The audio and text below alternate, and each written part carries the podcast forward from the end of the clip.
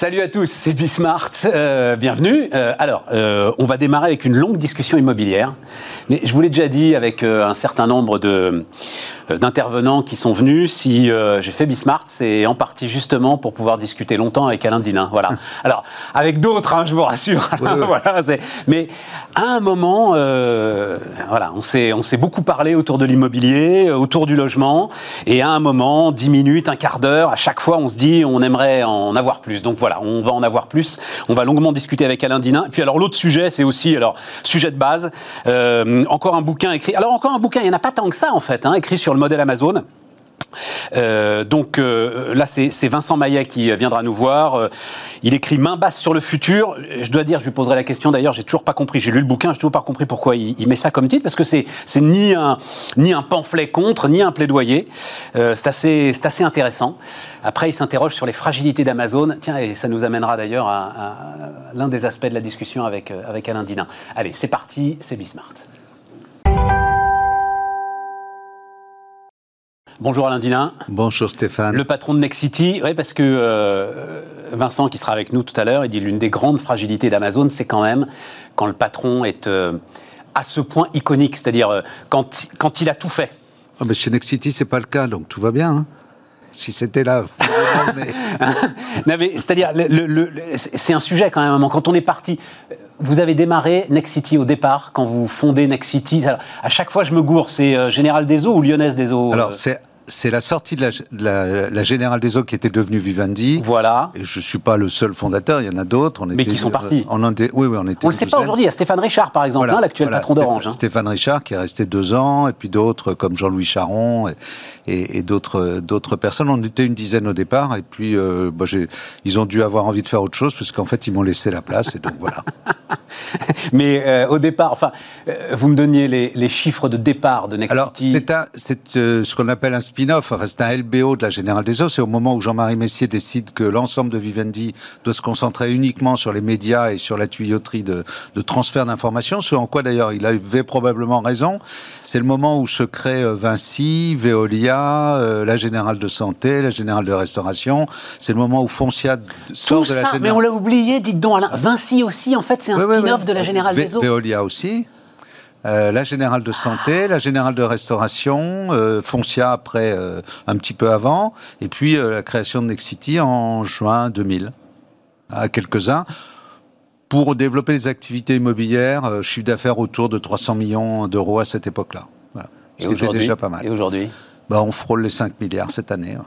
Je ne sais pas d'ailleurs si c'est une bonne chose, mais en tout cas c'est. Pourquoi c'est pas une... pourquoi Parce que c'est pas une question de taille, c'est une question est-ce que est-ce qu'on est utile, est-ce qu'on sert à quelque chose? Enfin, j'ai, vous le savez, on a beaucoup euh, déjà échangé ensemble. Tout à fait. Dans ces 20 dernières années, euh, je, je, pense qu'une entreprise n'a de sens que si elle est utile à sa collectivité et dans le monde dans lequel elle exerce ses, ses métiers. Donc, vous avez pas est-ce que, est-ce que la... doute là-dessus Non, j'ai pas de doute, mais est-ce que la taille est forcément signifiante d'être euh, d'être meilleure? Je pense qu'une entreprise. D'ailleurs, c'est ce qu'on essaye de faire chez Lexity. C'est assez compliqué, c'est de faire et en même temps une grande entreprise parce qu'on veut intervenir sur la ville dans son ensemble et en même temps plein de petites entreprises parce qu'il faut être extrêmement proche du terrain. Euh, Nexity, c'est 150 métiers. C'est plus de 200 filiales. On va pas toutes les citer, mais c'est par exemple... 150 métiers? Oui, on est... Alors, on, on peut les... Sur toute l'administration, en fait Alors, sur la promotion immobilière de logement, pour le, pour le, pour les gens jeunes et pour les gens âgés, pour euh, les primo-accédants, pour les investisseurs institutionnels, pour les investisseurs privés, mais c'est aussi du bureau, c'est aussi du property management. On, gère, par exemple, pour le compte de propriétaires d'immobilier entreprise, plus de 20 millions de mètres carrés euh, en France. C'est aussi euh, quelques filiales à l'étranger, en Pologne, en Allemagne. c'est c'est de l'administration de biens. C'est 22 000 immeubles gérés en copropriété, syndic de copropriété, un million de personnes en, Ouais, donc effectivement, je comprends. C'est là où vous vous dites, est-ce que est-ce que la taille a du sens à ce moment-là alors qu'en fait, ce dont ont besoin les gens, c'est qu'on s'occupe d'eux individuellement. Et que ce soit dans le bureau, dans le logement.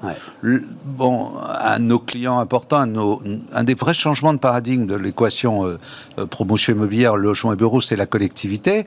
Bah, les élus locaux, que ce soit Nexity, ils en ont, ils en ont pas grand-chose à faire. Ce qu'ils veulent, c'est avoir en face d'eux des gens qui comprennent leur ville localement. C'est pas une euh, puissance de négociation quand même? Ah non, non, c'est pas, pas une puissance de négociation. Pas du tout. Non, la, la vraie qualité de nos métiers, c'est ce qui est passionnant dans l'immobilier, c'est que c'est une relation humaine. C'est euh, est-ce que je suis capable de comprendre le besoin de la personne que j'ai en face de moi Que ce soit une personne ou que ce soit une collectivité? Je pense qu'aujourd'hui, je ne peux pas penser mon métier de, de promoteur ou même d'administrateur de biens sans penser sur l'administration de biens, la rénovation énergétique et de promoteur en pensant la vie, la ville de demain et Bien quel sûr. type de population. Bien sûr. Donc, euh, le- poids permet de dire, et la taille permet de dire, si je prends un engagement avec vous sur une durée de 15 ans ou de 20 ans sur une ville, comme on l'a fait à Saint-Ouen, comme on l'a fait à Boulogne-Billancourt, comme on l'a fait à Marseille, etc., parce qu'on a des grands terrains qu'on va développer sur une longue période, ça, ça a du sens. Mais dans la, dans la discussion, ça n'a pas d'importance. Ce qui est important, c'est la discussion euh, d'homme à homme, je dirais, ou de, de- de personne à personne, de compréhension du territoire. Moi, je suis dunkerquois d'origine. Si- si le- Euh, le- Quand, je, quand je vais à Marseille, celui qui doit parler avec l'élu à Marseille, c'est un, un collaborateur, c'est quelqu'un qui est marseillais. Il faut que ce soit un Marseillais, forcément. Oui, il, il faut qu'il qu'il comprenne la culture du, de l'endroit où il est. Ouais. C'est pas juste une culture de pays, c'est euh, on vit pas de la même façon. Par exemple, construire un logement à Marseille ou à Dunkerque, bah tout simplement, mais ça va paraître évident à tout le monde parce qu'on va dire l'ensoleillement, mais les salons et les terrasses sont pas de même nature, les ouvertures sont pas de la même façon, etc. Comprendre euh, qu'est-ce qu'est-ce que c'est que la mixité dans un quartier, dans une zone, quelles sont les difficultés d'une ville, ça ne peut être que local. Donc la puissance d'un groupe, euh, la taille d'un groupe n'a de sens elle a du sens pour ses actionnaires, elle a du sens parce qu'elle dit sur le long terme, je vais gérer des flux et donc si un marché est moins bon, l'autre va être meilleur. Ça, oui. à fait. Ça, pas effectivement, c'est pour les actionnaires, comme Mais vous dites, ouais. Mais pas dans, la négo- pas dans ce que vous disiez tout à l'heure, la négociation au local. Le local, ça doit être fait par le. Même si on est sur des projets, euh, justement, comme vous le dites, si, si un maire aujourd'hui, et on va parler aujourd'hui hein, de, la, difficulté que vous avez à euh, obtenir des terrains, si un maire à un moment, bah, il se trouve que moi, enfin j'en ai déjà parlé, j'habite à Clamart où il y a un programme en ce moment de construction qui est considérable, auquel d'ailleurs participe Next City, mais j'ai l'impression absolument tout le monde. Bon, à un moment, vous avez cette libération dingue des terrains d'EDF, c'était des anciens terrains d'EDF. Euh, forcément, celui qui cède ces terrains, il va être rassuré par l'importance du groupe, par la taille. Euh, il est sûr que sur euh, un programme immobilier considérable comme celui-là, C'est pas celui qui nous cède les terrains en l'occurrence parce que là, il s'agit de faire un chèque à un moment donné. Donc, Ouais. une fois que c'est payé, c'est payé. Voilà. Ouais, celui, qui va être intéressé, c'est surtout sur des opérations long terme de reconstruction de ville, ce qui est un des thèmes forts de Nexity. C'est en ça que la taille de Nexity a de l'importance. C'est lorsqu'on veut travailler sur des réaménagements de ville, comme on est en train d'imaginer de travailler nous actuellement sur les villes moyennes. hein. C'est un sujet dont, dont on parlera de, Absolument. entre les villes de Ah oui, très, très important. Voilà. Euh, ben, effectivement, il faut que l'élu local et la collectivité sachent que euh, elle- ça dépasse l'individu. Ouais. Ça dépasse euh, euh, ma présence dans le dispositif ou celle de nos collaborateurs ou de tel ou tel, et que le groupe a pris un engagement long terme. Maintenant, dans la pratique, ça doit être extrêmement. euh, donc c'est un jeu entre grandes entreprises et, et entreprises décentralisées très très très light sur le terrain pour être très proche et très réactif. C'est pas si facile que ça. Ouais, peut-être, non, mais c'est- super intéressant. Voilà, parce qu'au final, on est quand même 11 000 personnes avec tous les métiers qu'on exerce, et donc après, il faut coordonner tout ça. Et je suis pas en train de me plaindre, je dis simplement. Non, non, non, mais euh, c'est- très intéressant comme modèle d'entreprise et ça me fait furieusement penser, c'est pour ça que vous le citiez tout à l'heure, à ce que raconte le patron de Vinci, qui dit lui aussi qu'il est finalement l'organisateur d'à peu près, je sais pas combien il dit, lui je crois que c'est 3200 PME. Peut-être. Euh, voilà, et, et- et- et qu'il n'est jamais que celui qui coordonne finalement Voilà. euh, l'activité de 3200 PME. Quoi. Voilà, et c'est- Mais je vais c'est- pas me compa- on va pas me comparer à un mastodonte comme Vinci. hein. Nous, on est un tout petit à côté. hein, donc voilà. Ouais, enfin, euh, Voilà. à partir de 5 milliards, si vous voulez, ça va. On les a pas encore fait. C'est pour ça Ah, que je suis content qu'on soit encore fait. en- Alain, euh, donc, euh, je sais plus si, peu, peu importe, hein, mais vous êtes euh, à la Fédération des promoteurs immobiliers? Non, vous y êtes plus. hein. On y est non. depuis 5 ans. oui. Bon, mais à la limite, c'est pas le sujet. Non, mais c'est pas le sujet. C'est pas le sujet parce que le sujet, à un moment, je vais le dire avec un tout petit peu de brutalité, je me demande si vous en avez pas assez finalement. C'est-à-dire, je lis, euh, donc crise violente, donc c'était la semaine dernière. hein. Nous sommes devant une crise violente, durable, aucun signe d'amélioration. On parle de la construction, on parle du logement. Et la fédération dit il faut se mettre autour d'une table avec les élus locaux, l'État et tous les acteurs de la filière afin de faire sauter les verrous qui empêchent une production de logements neufs en phase avec les besoins des Français. Ça, ça doit faire dix ans qu'on se parle. J'ai l'impression que ça fait dix fois. que- Alors, ça, fait, ça fait 20 ans qu'on se parle. Ça fait c'est 20 pas- ans qu'on se parle. Vous ne les faites pas. Moi, moi, j'essaie de tenir le plus longtemps Mais- la distance. Mais ça fait 20 ans qu'on se parle. Je ne partage pas totalement cette approche du sujet. La- le constat, c'est qu'effectivement, euh, si on parle de construction de logements neufs, on n'aura jamais aussi peu construit en France, de logements neufs depuis 1974. Mais c'est à cause du Covid, c'est parce que ça s'est arrêté. Non, non, non, non, ça ne c'est pas, à cause du Covid. La baisse de la production de logements neufs, elle est continue depuis 2017. Elle, elle part d'un, d'un mauvais diagnostic politique, si je peux me permettre cette expression. Euh, il faut absolument euh, avoir plus d'offres. hein. Vous vous souvenez de notre jeune ministre de Normandie euh, Moi, je me souviens du choc d'offres. Voilà, choc d'offres. Choc d'offres, président de la République, c'était. c'est- Le choc de l'offre. Le choc de l'offre n'a pas de sens s'il n'est pas mis en face de quelle nature de demande. Quelle nature et pour dire quelle demande, quelle population À qui je souhaite m'adresser Alors après, on, on va revenir sur le fait qu'il y a un blocage sur les permis de construire actuellement, mais il faut bien comprendre de quoi on parle. Fabriquer du logement que les gens ne peuvent pas acheter parce qu'il est trop cher, fabriquer du logement là où on n'en a pas besoin, parce qu'il est trop euh, euh, mal calibré, etc. Euh, fabriquer des logements qui ne correspondent pas à l'évolution démographique, ben, tout ça, ça ne donne pas une capacité de répondre au problème de comment je loge les Français. La Fondation Abbé Pierre, on ne va pas le prendre en référence parce qu'il s'occupe principalement des très très Alain, c'est la poule et l'œuf, cette histoire. C'est-à-dire fabriquer du logement que les gens ne peuvent pas s'offrir parce qu'il est trop cher. Mais c'est bien en fabriquant massivement du logement qu'on fera baisser les prix. Il n'y a pas d'autre moyen de le faire. Alors, on ne fera baisser les prix que si par ailleurs la- la- le, le- le prix de revient du logement baisse. Parce que je ne fa... Enfin, euh, comment je pourrais... Si on, si on le regarde simplement, le marché du logement neuf en France est un marché de flux. Le promoteur, on va se le rappeler ensemble quand même, euh, c'est quoi le métier? Je, je vois un terrain, sur ce terrain j'essaie d'obtenir un permis de construire. Ouais. J'ai obtenu un permis de construire pour faire 200 logements à un certain prix, je le mets sur le marché, je, vends, je fais de la vente sur plan, de la vente en état Tout futur d'achèvement. tout à fait. Le client est là, je démarre la construction, le client n'est pas là, j'arrête la construction. Enfin, plus exactement, je ne la démarre pas. Donc vous la démarrez à quoi quand, jamais- quand- le programme est vendu à 50% à 70%. 70% Donc je n'ai et comme ensuite il me reste 30% à vendre sur les 18 mois qui suivent de chantier, je n'ai jamais de stock. Donc je ne peux jamais être dans la situation en France où il y aurait une masse, une massification d'offres sur le marché et une demande qui serait faible. Et ce serait trop risqué que de justement Ça essayer de se lancer dans cette massification ça de l'offre pas le, mo- le modèle français. Le modèle, le modèle français, c'est un modèle qui est, issu de la crise des années 75 et qui a dit, pour éviter que euh, les prix ne flambent, c'était ça intéressant, on ne va produire que ce qu'on a prévendu. Pour éviter qu'il y ait un choc entre l'offre et la demande à certains moments, et ça a permis aux promoteurs d'avoir des marges faibles. La marge de Nexity dans les métiers de la promotion, elle est entre 8 et 9% avant impôt. Vous êtes en Espagne, vous, prenons l'Espagne, notre pays voisin.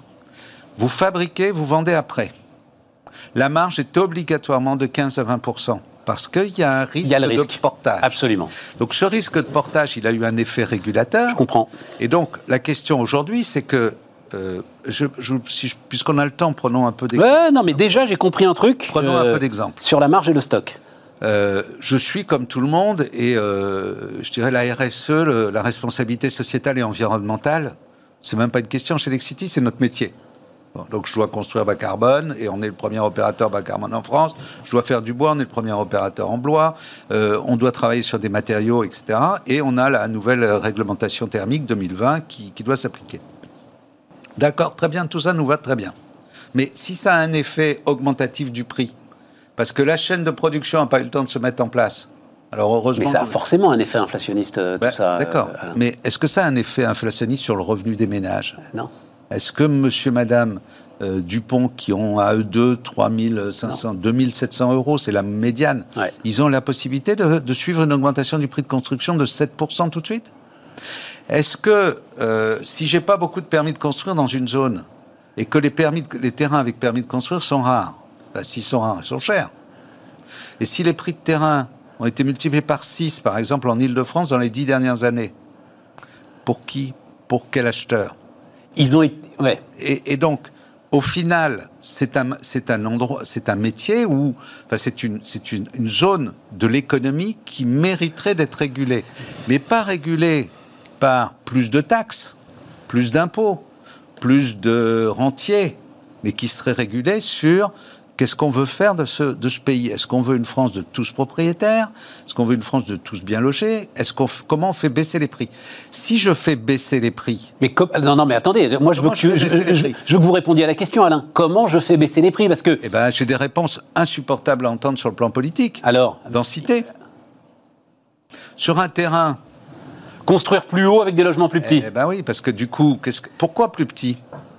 Parce que dans 10 ans, 45, parce qu'aujourd'hui, entre maintenant, on parle tous les deux, on a un terrain. On va le livrer dans 3 ans. Dans 10 ans, 45% de la population française sera monoparentale ou personne seule. Pourquoi je fais des appartements familiaux de 5 personnes ou de 4, ou de quatre pièces en masse? Les, maires vont, me demander ça. Bon, c'est, la démographie est un phénomène, la démographie et l'économie est un phénomène fort.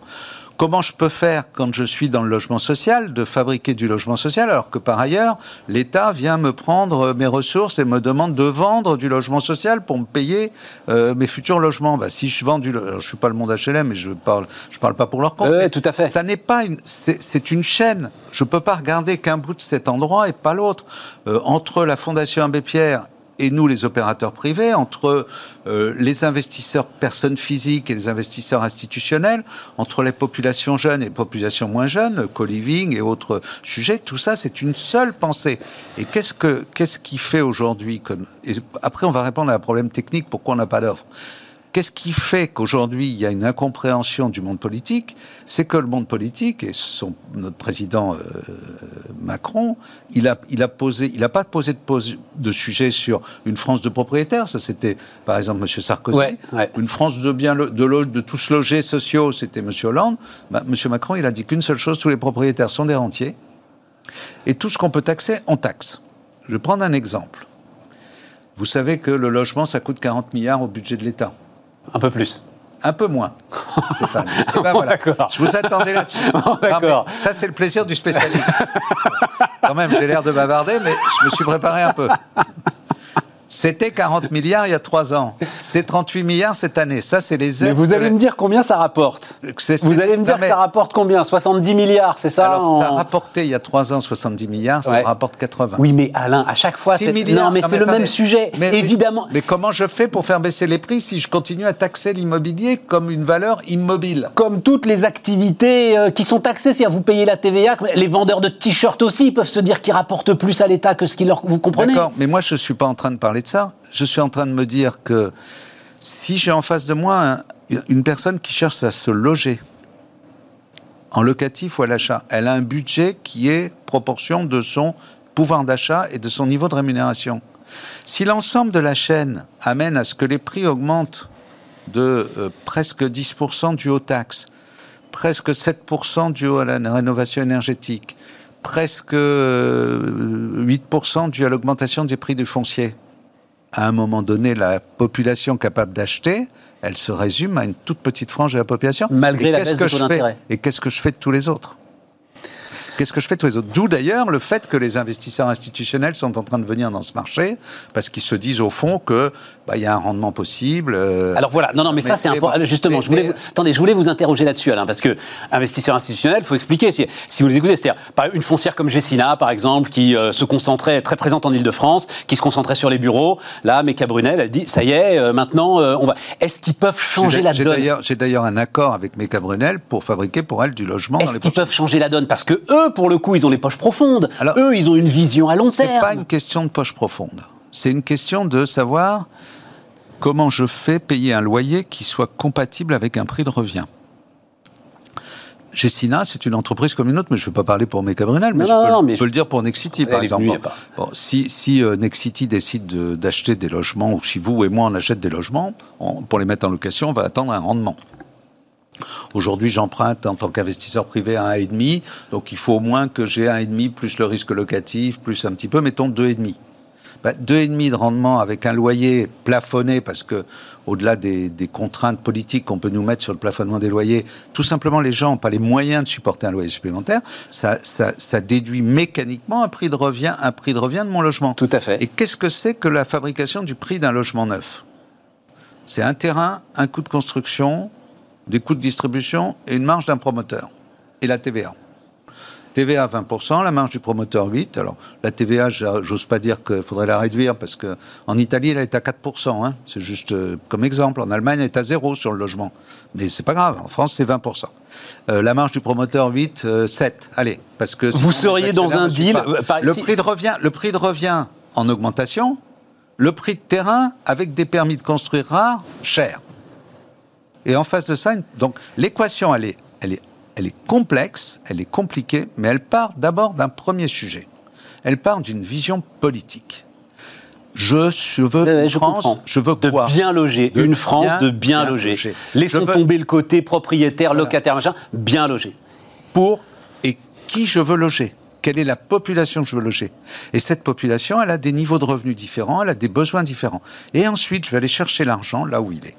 Et il va être où l'argent? Il va être chez les personnes physiques et on voit la masse de monnaie qui est aujourd'hui sur les comptes des épargnants qui ont envie d'acheter de l'immobilier pour l'investir à condition qu'ils soient ah reconnus, à condition qu'ils soient reconnus comme des acteurs économiques. Elles sont chez l'investisseur institutionnel à condition qu'on lui permette... soient reconnus comme des acteurs économiques. Ils ont quand même une sécurité absolue avec cet investissement-là, euh, Alain. Ah oui, lequel? Quoi? Bah, Enfin, l'investissement dans la pierre, c'est vous avez quand même, vous avez aujourd'hui Ouais, de... Enfin, une, une sécurité, que, une sécurité que seules les dettes d'État vous donnent et vous n'avez pas de demi de rendement. Hein. Vous avez un rendement locatif qui peut être couvert, enfin, vous avez un coût de l'argent qui peut être couvert par votre, votre, rendement locatif. Voilà. Mais là aussi, euh, dans certaines villes, c'est en train de muter. Euh, en région parisienne, par exemple, et sur les, les mutations de population, les sujets sont là. Mais qu'est-ce qu'on ce qu'on dit à ce monsieur qui a touché 2% ou 3% de rendement locatif? Est-ce que c'est le maximum brut on lui dit qu'il est rentier, qu'il doit payer des taxes, euh, qu'au moment où il va vendre, il, faudra payer des droits de mutation, et qu'en plus, il a des déficits parce qu'il n'a pas de loyer, c'est pas imputable sur ses revenus. Cette histoire de rentier, c'était en comparaison à autre Enfin, mais non, mais je comprends.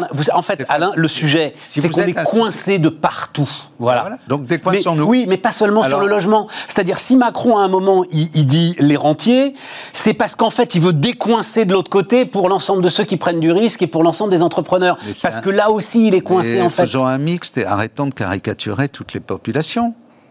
C'est une forme d'ostracisme de dire que l'investisseur dans la pierre, c'est un rentier. il est rentier de quoi mais il, prend un risque. rentier, non, mais pas... Euh, vous avez un appartement en location euh, Vous en avez eu Non, moi j'ai la chance d'être propriétaire, moi. Euh, Alain, pas de problème. La, chance d'être propriétaire. et si vous avez la chance aussi d'être investisseur, venez chez Nexity, on vous fera des conditions. et si vous pensez, si vous pensez que c'est si peu dénué de risques, et si vous pensez que vous n'êtes que gagnant, pourquoi vous le faites pas? Stéphane. Pourquoi vous ne le faites pas si vous pensez que c'est dénué de risque? Parce que ça n'est pas dénué de risque. Parce qu'on a fait ça. Parce que si un locataire paye, parce, que, si un locataire paye pas, si les travaux sont à refaire, si demain matin je dois transformer mon immeuble parce qu'il est acheté, je l'ai acheté il y a très longtemps et qu'il y a des coûts de rénovation énergétique, euh, si euh, je suis imposé à l'IFI, si je suis imposé au déficit foncier, et voilà. Et donc à un moment donné, pour que des gens aillent dans un secteur d'activité, il faut qu'ils en aient envie. Je pense qu'il y Donc a un on retombe sur les dispositifs de défiscalisation. On n'a pas, pas besoin de défiscaliser. Je pense que le Pinel et tout ça, j'en ai pas besoin. Mais comment ça, vous n'en avez pas besoin À chaque fois qu'il y a eu des grosses périodes de croissance. Dites-moi que lorsque j'achète un que je mets un investissement dans la pierre pour mettre en location à des gens dont je m'engage à ce que ce soit les revenus les plus bas de ce pays, et donc à des niveaux de loyer qui soient des niveaux de loyer du logement social. Ouais. Je suis un investisseur entrepreneur comme n'importe quel investisseur entrepreneur. Il suffit de le dire et le problème est réglé. Bah, c'est-à-dire qu'à ce moment-là, je suis une entreprise et donc je suis ou à l'impôt des sociétés ou aux bénéfices industriels et commerciaux et je vais pouvoir déduire mes pertes de mes revenus. Et à ce moment-là, je n'ai pas besoin qu'on me donne en plus d'un avantage fiscal que par ailleurs, on va me taxer avec ça, vous on rentrez... va me taxer trois fois et demi plus que ce qu'on me donne, hein, parce que quand même, on me donne un avantage fiscal en Pinel, c'est les fameux 38 milliards, et puis de l'autre côté, l'État encaisse 80 milliards de taxes. Donc euh, c'est au moins le double. Donc on m'a donné un et on m'en prend deux. Dans lequel vous mettez la TVA quand même, hein, dans l'ensemble de vos taxes. oui, oui, mais comme toute activité économique. oui, mais comme toute activité économique. C'est la taxe à la valeur ajoutée. Absolument. Et d'ailleurs, c'est quoi la valeur ajoutée sur un, sur un loyer non, non, alors, On peut s'amuser beaucoup avec ces sujets-là. Mais mais en fait, bon, euh, une fois qu'on a dit ça, il faut trouver des solutions. Il y a des solutions, il y a vraiment des solutions pour faire baisser le prix du logement neuf. Il y a des solutions pour permettre à des élus de ne pas être en contradiction avec disent ce qu'ils et ce qu'ils doivent faire. Ce qu'ils disent, c'est on veut être écologique, on veut être développement durable, on veut permettre à la planète de mieux respirer. Et donc, forcément, sur une zone donnée, si je veux pas faire de l'étalement urbain, je suis obligé de densifier un peu. Et si je densifie, c'est donner plus de mètres carrés. La contrepartie, c'est par exemple de donner plus de mètres carrés sociaux et de plafonner les prix de vente de ces, de ces mètres carrés supplémentaires. Si demain matin, avec mes syndics de copropriété, mes 22 000 immeubles, on, vient de le recenser, on, fait, on, fait un on fait une expérience, on va aller voir 11 copropriétés sur les 22 000 pour leur dire on a repéré qu'on pourrait surélever votre immeuble de deux étages. Si vous acceptez cette surélévation, on va vous donner de quoi payer la rénovation énergétique de tout l'immeuble. Voilà des solutions. Et, si le maire nous donne cette possibilité de surélévation... Et de surélever de deux étages, ça se fait pas à des prix qui euh, sont... Bah non, parce que, non, bah non, parce que j'ai pas le prix de terrain. Ouais, d'accord. J'ai juste de la construction. Alors, il y a un inconvénient pour la copropriété, et beaucoup de copropriétaires vont dire ah, ah c'est que forcément ça va faire euh, du désordre dans la copropriété pendant les deux ans de chantier. Mais si en échange de ça, j'ai rénové énergétiquement tous les immeubles, tout l'immeuble, et que du coup, moi, quand je suis propriétaire, j'ai valorisé mon bien, Bon, pour ça, il faut que quelque part, la ville me dise d'accord sur cette densité-là. Et, quelque part, et c'est ces contreparties-là. Il faut aider les jeunes, par exemple. Oui, mais, pour, que la, alors, que la, ville dise, parce que non, mais pour que la ville dise d'accord, il faut qu'elle ait elle-même, euh, de la part euh, des collectivités autour, euh, les accords qui vont bien pour les transports, pour les écoles, pour les hôpitaux, pour enfin, dans, dans 10 ans, nous serons 4 millions de familles de plus en France. 4 millions de familles de plus en France si je construis pas de quoi loger ces gens-là. Non, non, mais ça, Alain, je, vais où? Non, je vais aller sur l'existant. Et, là, et là, je vais avoir. Et là, je ne suis plus. Alors, si on revient à mon raisonnement de tout à l'heure, je voudrais pas qu'on, nous deux, on se perd pas, mais je voudrais pas qu'on perde nos auditeurs aussi. On a dit que le logement neuf, c'est un flux, c'est-à-dire je ne construis que ce que j'ai prévendu. Donc, j'ai jamais de stock. Mais quand je ne construis pas et que j'ai un besoin de me loger, je vais sur le stock, c'est-à-dire le bâti physique des villes. Et là, les prix bah, il continue de monter. Et qui est-ce qui paye à chaque fois l'addition? C'est les revenus modestes. Ce sont les gens qui ne peuvent pas facilement se loger. Je prends un exemple. Aujourd'hui, les terrains sont ce qui sont et le prix de revient. Alors, le prix de revient sur toute la France, il est à 4850 euros moyen. Et là, les gens achètent en moyenne 65 mètres carrés. On ne parle pas de Paris ou de centre ville, de grandes villes.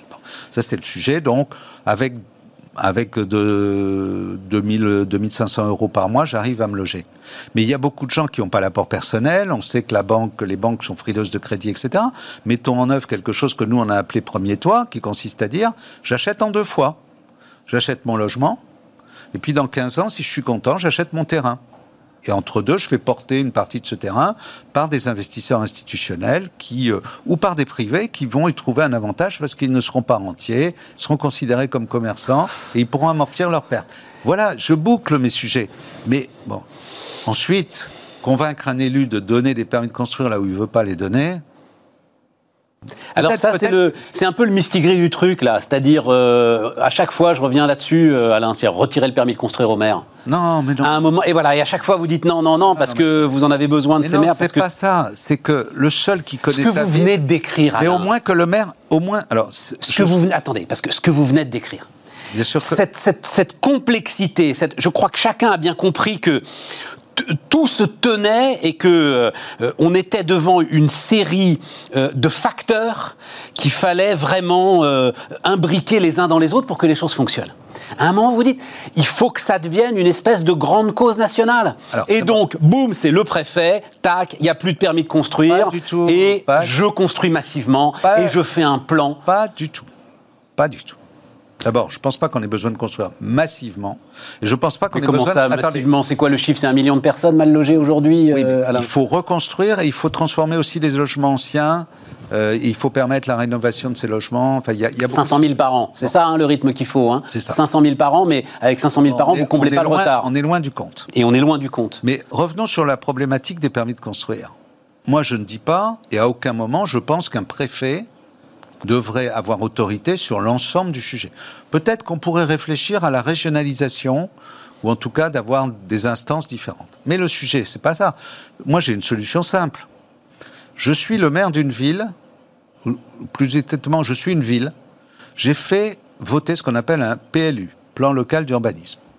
Excusez-moi, peut-être je suis trop. Bah, tout le monde connaît le PLU, non, non, j'ai aucun problème. Ça a été voté, ça a mis du temps, ça sort il faut en moyenne trois ans pour faire un PLU. Euh, tout le monde s'est penché dessus. La collectivité, les élus, l'administration et les individus de la ville ont eu à se prononcer. Ce PLU est là, et dans ce PLU, il est prévu qu'à tel endroit on fera du logement avec un maximum de temps, et à tel endroit on fera du bureau, de la logistique avec un maximum de temps. Je suis le maire, et je ne vous citerai pas la ville, mais je viens de le vivre. Je vends à Nexity un terrain pour faire du logement conforme au PLU en 2017. En 2020, je suis le nouveau maire élu. Et je me suis fait élire sur un thème, fini la bétonisation, etc. Et donc je dis, ah ben, j'applique pas le PLU. De quel droit? Oui, de quel droit? De quel droit? Ben, Du droit du juge.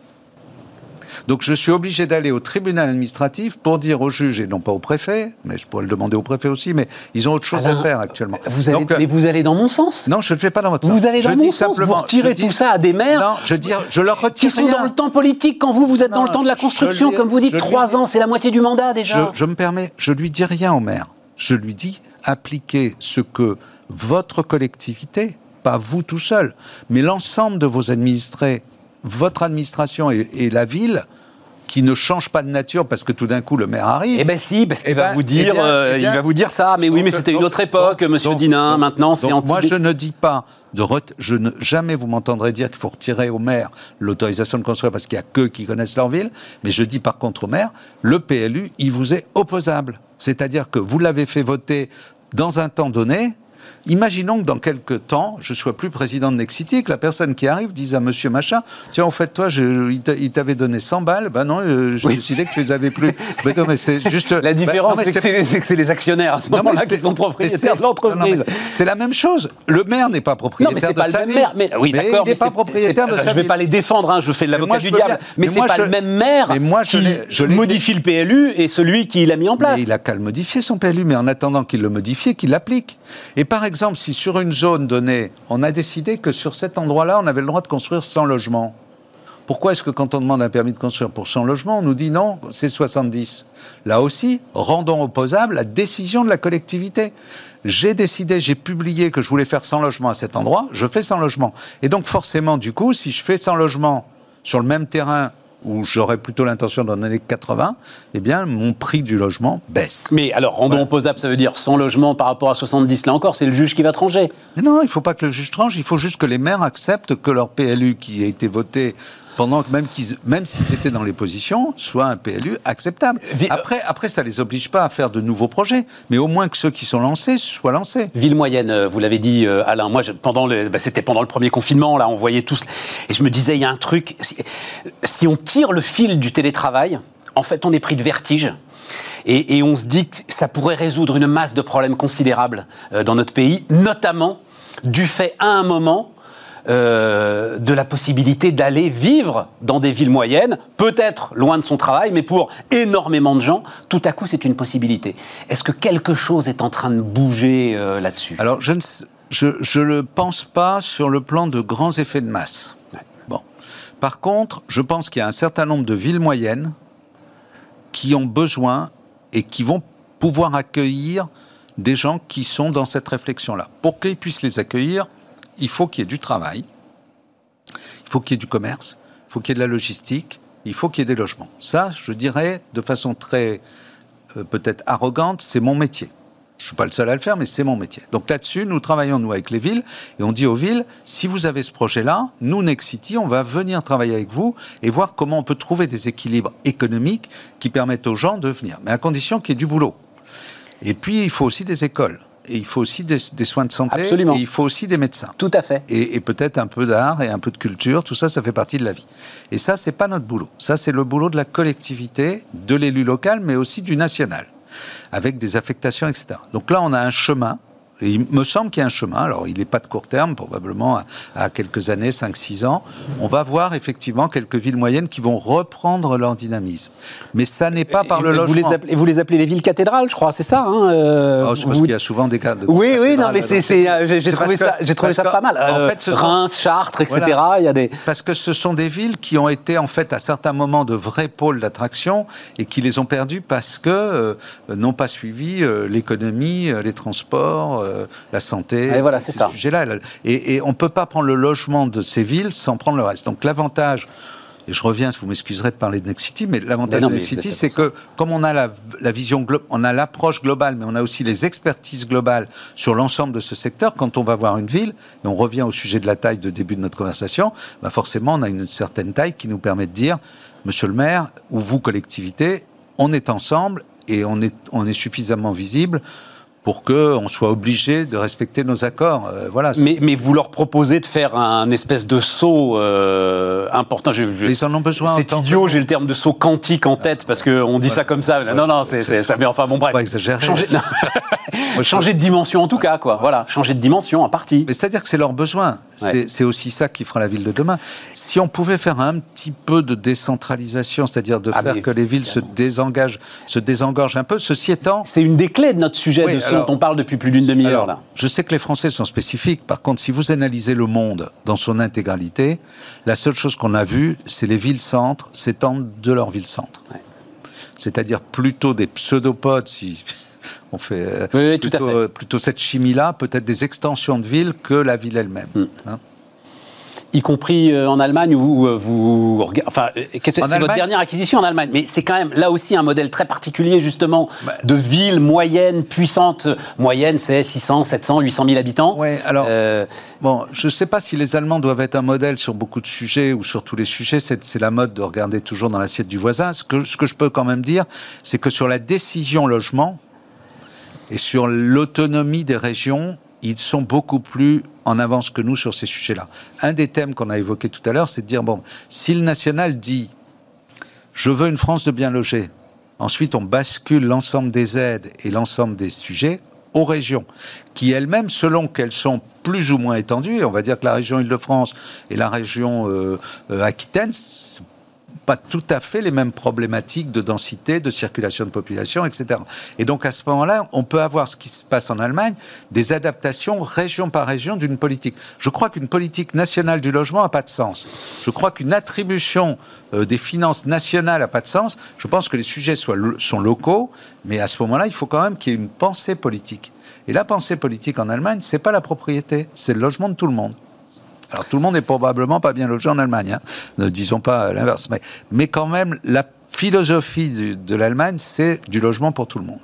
Bon, euh, ce n'est pas le cas en France. On est au bout, euh, Alain, ah, euh, malheureusement. Voilà, quoi, je, prends, trop de temps. mais non, mais on n'arrive pas à épuiser ce sujet d'une complexité effroyable, et, c'est quelque chose que vous notez euh, régulièrement. Vous n'êtes pas le seul d'ailleurs. L'ensemble des professionnels du logement, à chaque fois, s'étonnent. Là, vous dites, il n'y a, a, pas eu de, le logement n'est pas dans le plan de relance, etc. il n'est pas, dans le plan de relance. C'est hallucinant parce que c'est quand même le secteur, c'est le deuxième secteur économique. Mais oui, mais c'est là où les gens. En une minute, ce serait quoi un plan de relance pour le logement, justement, après tout ce qu'on vient de décrire là Où est-ce que vous mettez la relance? Vous savez pas. Eh ben, vous ne savez pas par quel bout la prendre, eh en ben, fait. Je, dis, par exemple, je dis euh, PLU opposable, je dis euh, démembrement de propriété pour le premier toit, euh, je vais dire plafonnement du prix des terrains en échange de plafonnement du prix de vente, je vais dire un petit peu, un peu plus de temps sur le développement durable, non pas pour gagner du temps, mais voilà. Mais ça, c'est un plan de ministre du logement, ça, Alain, c'est pas un plan de relance. et, ensuite, et, ensuite, et ensuite, je décentralise les aides au logement et les taxes au logement, je les remets là où elles doivent être, c'est-à-dire dans les régions. Mais on n'a pas, euh, on reprend 35 minutes pour faire le plan, si vous voulez. non, non, non, non, non, à chaque fois, c'est ce qu'on se disait, c'est parce qu'en en fait, c'est pas identifié dans les sondages. C'est ça le truc le plus dingue. Parce qu'en fait, le logement, il vient en bout de chaîne alors qu'il est au début. Et euh, c'est d'abord l'insécurité, c'est les transports, etc.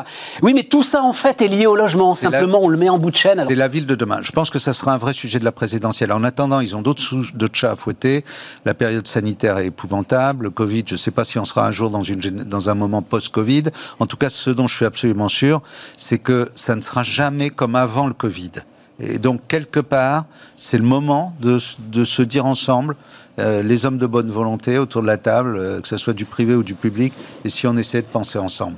Si on essayait logement social et logement privé, si on essayait la collectivité, le privé, le public et tous ces sujets-là ensemble, plutôt que de se regarder tous par segments, en disant il faut faire du logement social, il faut faire du... Euh, le Pinel, ça coûte trop cher, et, et voilà, c'est pas bien. Alain Dinin était notre invité sur Bismart.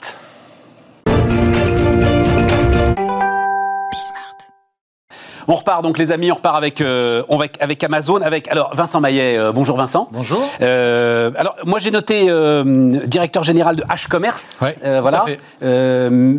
filiale d'Avas, c'est ça Exactement. Voilà, filiale d'Avas. International en fait. International. je, je, je, suis en train de développer, enfin ça fait trois ans déjà, hein, une structure qui est ouverte dans sept pays déjà, dont le but est de est de est d'acculturer le réseau sur toutes les transformations du commerce dans le monde. Ah, génial. Génial, je sais pas, c'est un vaste, ah, vaste ben, boulot. Mais, mais non, mais c'est une œuvre. Euh, oui, oui, c'est assez sympa. D'importance euh, capitale. Ouais. Parce que justement, c'est ça le sujet. Ah ben c'est génial. Parce que c'est ça le sujet. Le sujet, c'est pas euh, feu sur Amazon. Le sujet, c'est mais les mecs, il faut, faut vous y mettre. Bah, c'est un peu le, c'est un peu, c'est un peu la raison du livre. J'ai pas compris le titre parce que je l'ai lu, hein, et j'ai pas compris pourquoi. Parce que main basse sur le futur, vous vous dites, oh putain, ça va être encore un gars qui va nous dire Amazon, c'est l'enfer. Pas du tout. Non. Vous expliquez, vous décryptez le sujet euh, avec euh, beaucoup d'objectivité. Oui, oui, oui. Quand je dis même bas sur le futur, ce qui est, ce qui est intéressant, et ce que j'essaie de faire passer à tous mes clients et à tous les distributeurs, voire tous les chefs d'entreprise de France, c'est qu'aujourd'hui, quand vous regardez Elon Musk, euh, Jeff Bezos, sont des gens qui ont réussi d'un point de vue opérationnel, enfin, par plein d'aspects. Mais ils ont aussi réussi parce qu'ils ont une vision et surtout, ils ont su projeter leur entreprise dans cette vision. Et, ce que réussit Amazon, D'ailleurs, il y a toute une partie, tout un moment de développement d'Amazon où euh, il a sidéré ses concurrents. Ah, les gens étaient euh, lapin pris dans les phares, c'est-à-dire oh, il y a Amazon, il faut qu'on arrête. En fait, on se pose même plus la question d'évoluer puisqu'il y a Amazon qui le fait. Et en gros, il a réussi ça, c'est-à-dire cette idée de je me projette à 20 ou 30 ans, je vais vous montrer ce que sera la distribution dans 20 ans et je vais la fabriquer. Et c'est ce qu'il fait tous les jours. Et donc le, titre, quand je dis même bas sur le futur, c'est un peu ça, c'est-à-dire qu'en fait, il s'est approprié le futur. Si vous regardez maintenant aujourd'hui, la distribution, elle, elle est en train de de, converger vers ce que euh, la vision de Jeff Bezos sur la, distribution, sur sa façon à lui d'inventer le commerce. Alors, par plein d'aspects, il a raison. Vous, racontez très bien. Et moi, je me souviens du moment, le, premier jour où il parle des drones. Et je me souviens de l'éclat de rire général de l'ensemble des experts, experts des drones, experts du monde aérien, experts du commerce. ce Jeff Bezos. Je me rappelle. Tu parles. C'était il y a combien de temps? C'était il y a 8 ans. C'était 2013. Et voilà. C'était février 2013. C'est ça une vision. Et, maintenant, ça ne fait de doute pour personne qu'un jour ça arrivera. Euh, oui, enfin, ça, a commencé d'ailleurs. Ça a commencé aux États-Unis, ça a commencé en Australie, ça a commencé en Norvège. Il y a déjà énormément de, clients qui sont distribués par des drones. Ça a déjà commencé. Je ne parle pas des voitures autonomes, je ne parle pas de, toutes ces choses-là. Mais en fait, la, la raison d'être de ce bouquin, c'est qu'au départ, moi, je n'avais pas l'intention d'écrire un livre. Je suis allé voir euh, Amazon Go, le premier magasin Amazon Go à Seattle. Je suis revenu et puis on s'est dit bon super, on va faire un beau reportage sur un magasin, mais qu'est-ce qu'il y a, qu'est-ce qu'il y a à creuser? Et un journaliste du USA Today en fait a montré les, les, brevets d'Amazon sur le magasin euh, sans caisse. Alors voilà. Et donc on s'est mis à creuser. On a fait appel à un cabinet juridique en fait euh, au sein d'Avas et on s'est mis à creuser. On a sorti des pages et des pages et des pages de dépôt de brevets. Et en gros, qui est clair, clairement la vision de, Jeff Bezos et la façon dont il est en train de révolutionner. Alors, pour le coup, j'ai appris des choses quand même dans votre bouquin. 10 ah, 000 brevets. Je suis tombé de ma chaise. Ah non, mais c'est monstrueux. Amazon, les amis, Amazon possède 10 000, a déposé 10 000 brevets. Minimum, minimum. Parce qu'il y a toutes les filiales. Il y a plein quand de filiales. Il fait, je ne savais pas cette histoire. Quand il fait acheter en un clic, en fait, il a tous les brevets pour acheter en un clic. Bien sûr.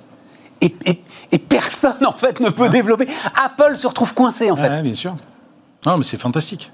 Ce qui est assez hallucinant, donc dans, dans, le livre, il y a deux parties. Il y a une première partie où j'ai voulu montrer en fait toutes les bonnes décisions qui avaient été prises par Jeff Bezos. Des, décisions courageuses. Mais vous démarrez avec le magasin sans caisse. Euh, euh, oui, parce pourquoi, que pourquoi est-ce que c'est le truc qui vous, qui vous frappe le plus J'ai trouvé ça, si vous voulez, moi, ça fait, euh, ça fait plus de 20 ans que je travaille pour les distributeurs grande surface alimentaire, grande surface spécialisée. Je les conseille en communication et ça fait 20 ans qu'on sait que la caisse est un point un point, un point compliqué. c'est un point vraiment que les gens détestent. L'attente en caisse, et, euh, et puis à l'heure où le temps est de plus en plus précieux, on supporte plus de, de, machin. Régis Schulz disait c'est 20% de mes surfaces, 20% de mon temps, 20% de mon chiffre d'affaires pour emmerder les gens. J'adore cette phrase, C'est fascinant. Donc, je- donc, je- donc j'arrive, à, j'arrive à, à Seattle, je voulais voir ça. Donc j'arrive à Seattle, je télécharge l'application, je rentre mes, mes codes, machin, c'est très simple, assez didactique et très simple. Et je, passe la première fois le portique. La première fois, on n'a pas l'habitude de sortir d'un magasin sans payer. La première fois, on serre un peu des fesses, on dit, ça va sonner. En plus, le compte Amazon était au nom de ma femme. Donc, le compte, c'était Catherine, euh, compte Amazon français. Je me suis dit, ça va pas bien se passer. Non, pas du tout. Ça, passe. Nickel. Je paye. Vous recevez deux mètres après avoir passé le portique. Vous recevez la facture. Tout ça est absolument fluide et machin. La deuxième fois, vous trouvez ça cool quand c'est pas mal, quoi. Vous sortez, machin. Troisième fois, c'est. Et la quatrième fois, il y a un truc qui se passe dans le cerveau. Et alors, je le dis à tous les distributeurs, mais vraiment, hein. la quatrième fois, le magasin d'après, vous ne comprenez plus. Il faille s'arrêter pour payer une caisse. Non, mais c'est un truc. J'ai vécu ce- cette image où je me voyais faire exploser la caisse. Il a zéro rentabilité avec ça. Il perd du pognon à jet Avec- continu, avec tellement c'est complexe avec, Amazon. Go. On est oui, d'accord oui, hein, aujourd'hui. Bien sûr, bien sûr, mais c'est des magasins qui coûtent. euh, Enfin, voir la, la techno. yeux de la tête. La techno, il y a cinq ou six technos cumulés à l'intérieur du magasin, donc c'est monstrueux. Mais néanmoins, c'est l'avenir? Ah, clairement. Parce qu'il va falloir qu'il le rentabilise à un moment, son magasin, quand même, là. Ça veut dire qu'il va le rentabiliser dans les prix. non, mais clairement, clairement, c'est- un truc de fou. Franchement, à vivre, c'est un truc de fou. Ça veut, dire que, ça veut dire que le consommateur auquel il s'adresse, parce que c'est des petites surfaces, donc on imagine que c'est dans des centres-villes, Oui. finalement, ça lui importera pas beaucoup plus de payer son sandwich un euro de plus, si jamais, comme vous le décrivez, vous décrivez un gars en roller qui s'arrête même pas. Ouais, bien sûr. Vous l'avez vraiment vu, Ah, celui-là ça a duré une minute. Parce qu'en fait, le, le portique, le portique quand, quand vous avez franchi le portique, vous avez deux mètres à faire et vous avez toutes les salades, tous les produits frais en fait qui sont en face de vous. Donc, en gros, tout est fait pour qu'en 30 secondes, vous puissiez faire vos courses et repartir. Donc, tout est fait pour aller très vite. D'ailleurs, ce qui est marrant, c'est qu'on vous félicite. Il y a un truc qui m'a marqué, moi, c'est que vous sortez du magasin et on vous envoie une notification, ils disent bravo, vous avez fait vos courses en 5 minutes. Bon. Donc, il y a une espèce de, de, de- voilà. 10 000 brevets, c'est le premier truc que j'ai appris. Le deuxième, en fait, c'est euh, au moment de la genèse, et ça, c'est très intéressant. C'est que, donc, au départ, tout le monde sait que c'est une librairie, Hmm. mais en fait, ce qui va vraiment faire décoller la librairie, ce sont les livres rares. Ouais. C'est- Et donc- D'ailleurs, c'est totalement contre-intuitif avec ce, ce qu'Amazon est devenu. Tout à fait. Tout à fait. En fait, ça, c'est un peu le marché qu'il a voulu. C'est-à-dire qu'il n'y avait pas une offre aussi puissante et aussi forte et aussi large et aussi profonde dans le livre. Il s'est aperçu assez rapidement que le livre était une cible assez, assez facile, puisqu'il a commandé euh, des, des livres euh, sur, sur des sites e-commerce, donc c'était Barnes Noble à, l'époque, et, le, pli est arrivé tout abîmé, le livre était abîmé, il s'est dit, bon, en fait, il y a un business à faire parce qu'ils n'ont ils ont pas tout compris. Donc il est arrivé là-dedans, il s'est dit, c'est effectivement une cible, le- la catégorie du livre était une cible assez, assez maligne. Et d'ailleurs, il a eu raison, puisque finalement, c'est une façon de faire du e-commerce dans un univers où les concurrents sont pas si puissants que ça, et donc il a pris assez rapidement une place euh, abs- absolument phénoménale. Mais- Et surtout auprès des universitaires, des professeurs, des chercheurs, qui grâce à lui ont trouvé des, bouc- des bouquins qui étaient assez rares, effectivement. Ce qui tout de suite lui a donné cette idée qu'il fallait en fait une offre très très large. Ouais, ouais, ouais. Et une offre très très large, ça vous amène tout de suite dans le défi logistique en fait. Exactement. Et, et de- dont notamment le- ce qu'on appelle le long train, c'est-à-dire énormément de, de références, mais en petite quantité. Ouais, voilà. Et, euh, et c'est le succès. Alors, moi, ce que j'essaie d'expliquer souvent, c'est que Jeff Bezos, avant tout, c'est un logisticien. C'est-à-dire que toute la première partie de la création d'Amazon, c'est uniquement de l'entrepôt, de l'entrepôt. Euh, D'ailleurs, il porte au nu un gars qui un jour a eu l'idée de dire à Noël, faut arrêter de faire les paquets cadeaux par terre, on va acheter des, des vieilles portes pourries, on va les mettre sur des tréteaux et on va faire les paquets cadeaux co- comme ça. Et il a trouvé ça absolument fantastique. Donc, euh, il est dans des idées comme ça, extrêmement simples, extrêmement basiques, qui vont changer au fur et à mesure son modèle. Je reprends la phrase de ce que tu disais au début parce que je la cherchais. Un point de vue vaut 30 points de QI. Ouais. C'est ça en fait le truc. Ah oui, voilà. Même, même en management, il est, même en management, il est assez impressionnant. Oui, mais c'est la vision. Ah, un point ça. de vue vaut 30 points de C'est ça, tout à fait. Ça, le, le, le syndrome de Et la. cette histoire la- du missionnaire contre le mercenaire là. Ouais. Parce que ça aussi c'est une vision. C'est-à-dire qu'en gros, il est. Vas-y, vas-y, mais je Il te est, laisse. il est très. euh, comment dire Comment expliquer ça? C'est, Alors, bon, moi, je le connais pas, je l'ai pas rencontré encore. hein, j'aimerais bien le faire, que- voilà. J'ai envoyé. écrire 2000 j'ai- pages de plus J'ai envoyé, envoyé mon bouquin. J'ai envoyé mon Trop bouquin. Je sais qu'il a reçu. petit, trop petit. Mais euh, mais il y, a- il y a cette idée quand même de, de, de quelqu'un de très engagé. En fait, il veut des collaborateurs avec lui qui sont très engagés euh, et qui qui a une vision et qui porte cette vision. voilà, C'est-à-dire c'est qu'il est obsédé par la vision. Après, ce qui est bluffant, mais bon, c'est un ingénieur informaticien, donc c'est quelqu'un qui qui est dans le savoir-faire. Et, euh, et derrière, après, il faut construire les, faut construire les idées qu'il imagine. Bon, euh, qu'est-ce que j'avais encore noté? Ah oui, le meilleur service client, c'est celui que le client n'appelle pas. Ouais, ça aussi, il, y a c'est- des- il y a- il y a comme ça des espèces de. Il y a le petit livre rouge, on va dire, hein, des maximes de Jeff Bezos. Il y a des phrases comme ça qui sont fantastiques. Mais c'est le, le modèle, c'est le modèle Amazon. D'ailleurs, ce, qui- ce qui me donne pas mal d'espoir pour la, la- la distribution en général, c'est que la distribution qui sera capable de continuer à mettre des gens en face, des- en face des clients aura, aura toujours un avenir en face d'Amazon, parce que le but d'Amazon, c'est d'avoir un système qui fonctionne. Certainement pas de mettre des gens en face du client. Oui, parce qu'il n'a que, et ça aussi j'étais surpris du chiffre, 310 millions de clients dans le monde. Alors ça, c'est, oui, C'est pas. je- c'est pas mal. Ouais, enfin, Facebook, c'est 2 milliards, tu vois. Enfin, je, je pensais Ouais, franchement ouais, que c'était euh, plus. Facebook, c'est pas des clients encore. Trois- 310 millions de clients dans le monde, dont euh, combien? 100 millions d'abonnés Prime. 150 aujourd'hui. 150 millions d'abonnés Prime. Voilà.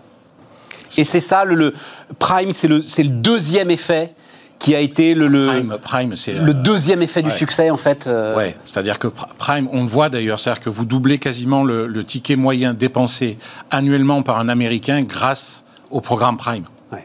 C'est-à-dire que vous rentrez dans l'écosystème avec Prime, le contenu qui est offert, tout ça, vous, tout ça participe finalement à cultiver le client et, euh, et à le développer. Bon alors, moi je lis le, le bouquin de Vincent et surtout, euh, bah, au départ, on feuillette, on regarde, etc. Je dis, Waouh, les failles d'Amazon.